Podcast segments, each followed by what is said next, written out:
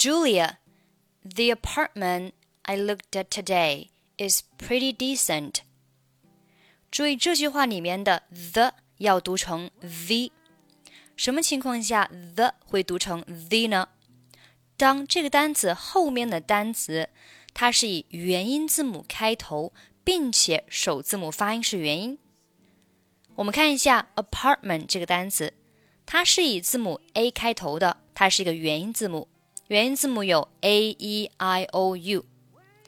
我们再来看一下这个单词首字母的发音，它是读 a a，也是一个元音，所以同时符合这两个条件。前面的 the 读成 the，the apartment apartment 末尾的 t 可以不用发音。The apartment I looked at today。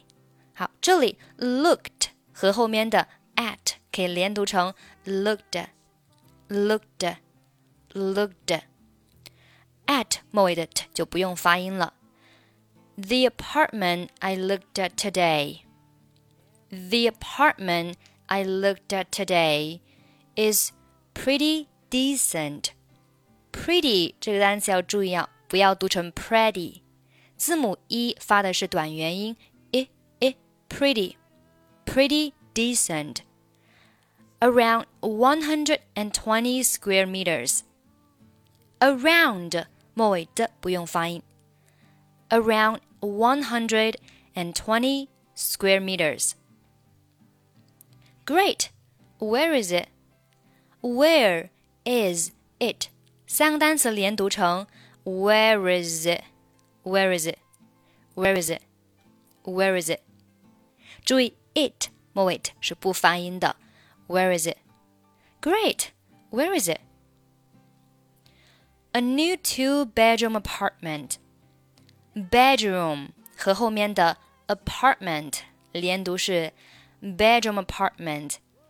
Bedroom apartment.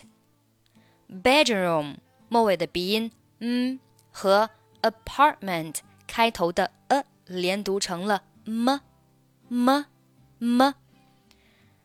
A new two-bedroom apartment. A new two-bedroom apartment。啊，如果你没有听明白的话呢，你可以去看一下啊这两个单词的音标，然后首尾相连就可以了。首尾相连。如果你想看发音的标注的话，可以关注一下微信公众号“英语主播 Emily”，在公众号里回复“二零二一零六零九”就可以了。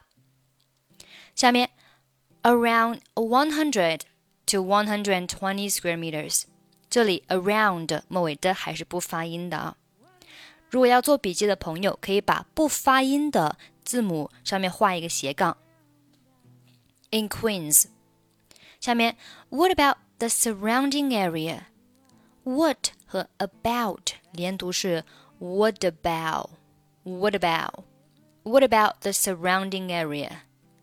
What about the surrounding area? Very quiet and safe. And 末尾的不发音. Very quiet and safe. And it's got a lot of trees and plants. And it's 连读 and it's and it's and it's got a 连读 gotta gotta gotta lot of 连读 lot of, lot of, lot of. And it's got a lot of trees and plants. 好，这里的 and 我们可以把它弱读成 n 的发音，然后 trees 和后面的 n 就可以连读成 treason 啊，treason。所以这句话呢，你可以读成 And it's got a lot of trees and plants.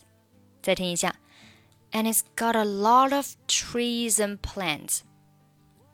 如果你觉得这样很难的话呢，你也可以选择 and 末尾的不发音就可以了。至于 trees 和 and，你可以选择不用连读，那句子就变成了 and it's got a lot of trees and plants。这样是不是就简单多了呢？下面 ，That's good。 Is the location easily accessible? Yeah, it's near a bus stop. Near 和 a 连读是 nearer nearer。bus 末尾的 s 不用发音，所以整句话是 is near a bus stop. Is near a bus stop. 注意 stop 末尾的 p 失去爆破，不用发音。 Is near a bus stop. Is near a bus stop. Um, well, maybe we can buy this one then. 好，下面我们再听一下整篇对话。Julia, the apartment I looked at today is pretty decent. Around 120 square meters. Great. Where is it? A new two bedroom apartment around 100 to 120 square meters in Queens. What about the surrounding area? Very quiet and safe. And it's got a lot of trees and plants. That's good. Is the location easily accessible? Yeah, it's near a bus stop. Um, well, maybe you can buy this one then.